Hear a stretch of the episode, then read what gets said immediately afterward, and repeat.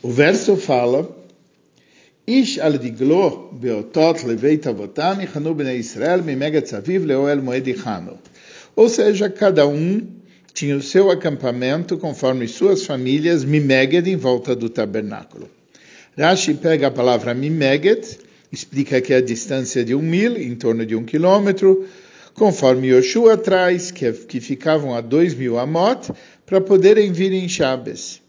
E Rashi continua dizendo que Moisés, Aaron, seus filhos e os levitas acampavam em volta do tabernáculo. E entre parênteses, Rashi não cita, o povo de Israel, ele estava também em volta, havia um, um quadrado de, de onde a cada lado do quadrado três tribos acampavam e essa na distância de dois mil amot.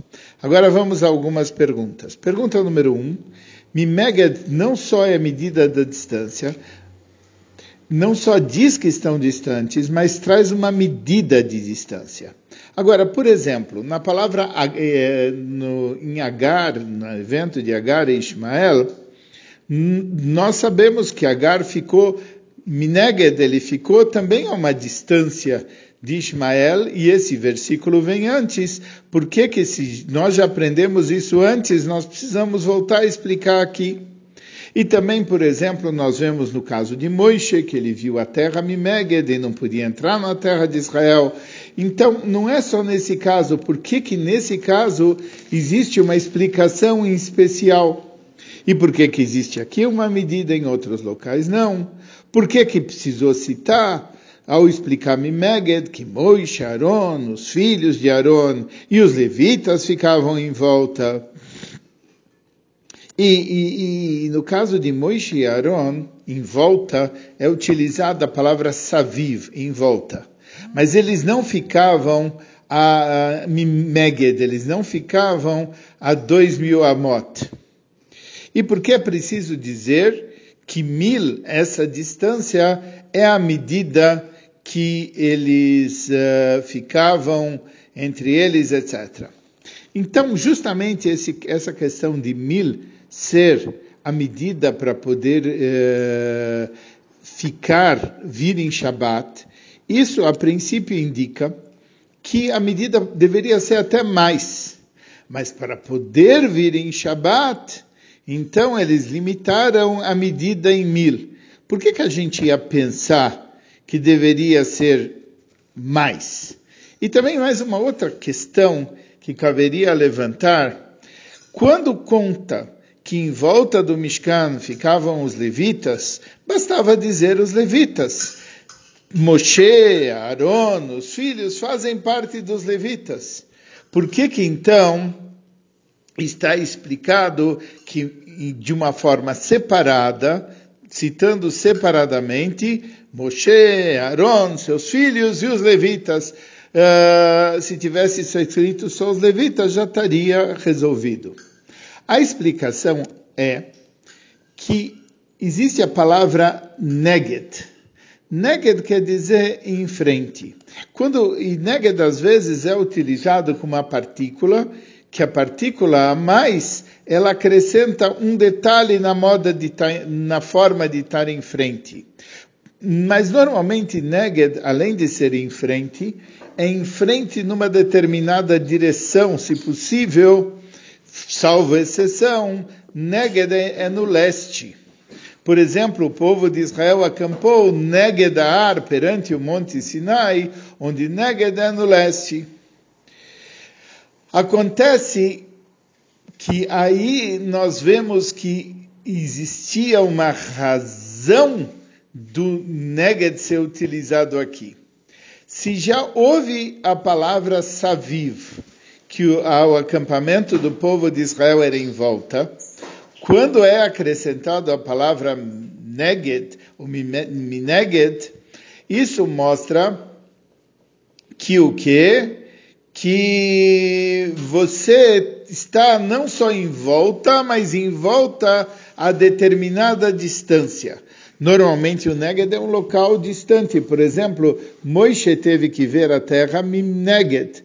E o que quer dizer isso? Ele pegou e lá ele não podia ir até lá. Então, E aquilo mostra que aquilo era uma coisa distante. E aqui tem um outro aspecto que vale a pena explicar. Se havia o Mishkan, e havia os levitas, e havia o povo de Israel, os levitas, eles funcionavam de separação entre a área do Mishkan e a área do povo de Israel. Então, por que essa separação? Então, existe, óbvio, uma mitzvah que está sendo contemplada aqui. Era o povo de Israel não podia vir no templo de qualquer forma, eles tinham que estar puros, ir para um trabalho, e eles não podem se imiscuir no trabalho do templo.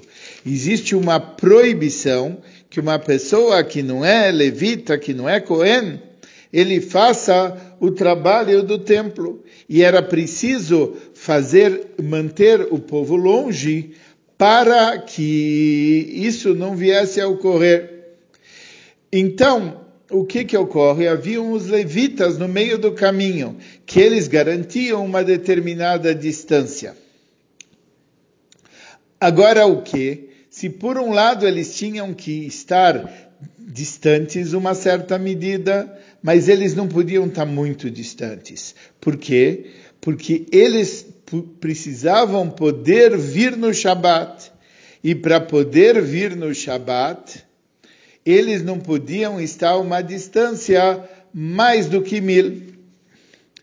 O que que ocorre? Existe um princípio básico na Torá, que aí é uma outra mitzvah, que a pessoa não deve sair do seu local no dia de Shabat. E o que quer dizer não deve sair no seu local? Ele não deve andar no dia de Shabat mais do que a distância de mil. Mil é dois mil amot. Então a pessoa, para poder chegar no templo, ele não deveria estar a mais do que dois mil amot. Para poder fazer essa distância sem transgredir a proibição que é chamada de trumim, de sair do seu local. Mas a gente sabe que já que o povo cercava o tabernáculo de todos os lados, não havia de fato a proibição de sair do seu local. Por quê? Porque quando cerca uma coisa de cada dos quatro lados, isso configura uma cidade. E se configura uma cidade, ao sair de lá, ele não ele não está fazendo trumim. O terreno que você pode ficar, a sua cidade é considerado como um indivíduo. Então, por que, que, já que é considerado como um indivíduo, você começa a contar o terreno que você pode andar de dois mil amot a partir do final da cidade? Então, qual é a, a razão de, disso está a ser falado aqui? Na verdade, também tem um outro detalhe. Rashi vem explicar a explicação simples da Torá. Ele não precisa trazer todas as alahot, etc., mas existem momentos onde as alachot, sim, elas têm uh, implicação na parte simples da Torá. Mas vamos tentar entender um pouquinho melhor. Apesar de que de todos os cantos haviam tribos, havia um local vazio entre as tribos e o, o, o povo de Israel. E esse local vazio entre as tribos e o povo de Israel, ele também seria sair fora da cidade, seria sair fora da limitação. Por que que se havia os levitas, você considera, uh, você não considera dois mil amot a partir de onde terminava o acampamento dos levitas? Porque se você considerar dois mil amot a partir do acampamento dos levitas, você estaria a mais de dois mil amot. E lembre-se que havia um dos lados, no quadrado dos levitas em torno do Mishkan, havia o lado leste. E o lado leste era onde acampava Moshe, Aaron e os filhos de Aaron. E dos outros três lados acampavam o resto dos levitas. Então, eles acampavam um espaço, uh, eles tomavam um espaço proximamente de zero. E por isso eles deviam pegar e contar dois mil amot do Mishkan, para que de todos os lados pudessem vir, sem em nenhum momento ter transgredido a proibição da distância.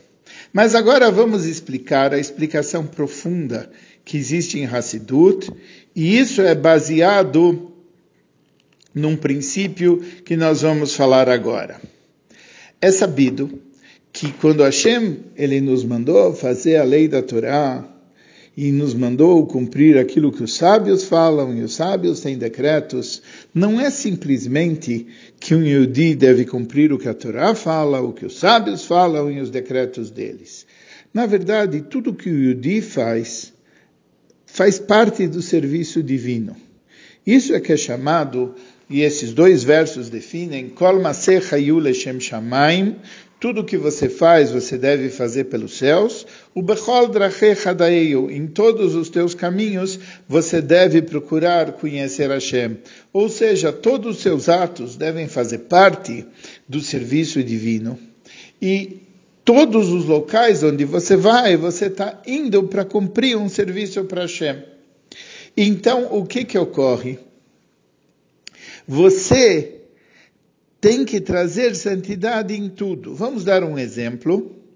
Durante os dias normais da semana, nós temos momentos sagrados, momentos de, de Torá, momentos de Tfilá.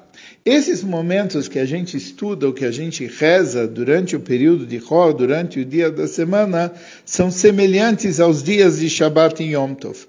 Assim como um dia de Shabbat e um dia de Yom Tov, que eles têm santidade, o momento da Torá e da Tfilá, eles têm santidade também.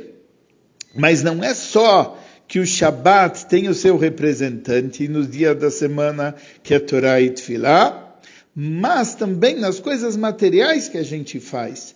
Mesmo na hora que você está trabalhando para o teu negócio e não sei o que, você tem que estar tá com ideias de Hashem, de Torá e de Filá na tua cabeça. Ou seja, o Shabat tem o seu representante também nos dias da semana. E esse é o princípio que você não deve ficar mais do que dois mil amot do tabernáculo, do Mishkan, para você poder ir no dia de Shabat. O que quer dizer de não deve ficar para poder ir no dia de Shabat? Já que no dia de Shabat eles precisavam não ficar uma distância mais do que dois mil amot para poder vir no dia de Shabat, também na semana, quando eles escolhiam o local onde morar, eles não moravam ao Shabat a uma distância maior, menor e do dia da semana uma distância maior. Também na semana eles moravam a dois mil amot para que em Shabat eles pudessem vir. Ou seja, essa conexão entre o Yudi e o local do Mishkan não existe só no dia de Shabat. Isso tem influência também no dia da semana. E essa é a ideia que a gente tem que trazer, o serviço divino e a conexão para Hashem em todos os dias, em todas as horas, em todos os locais, e ela deve estar sempre presente.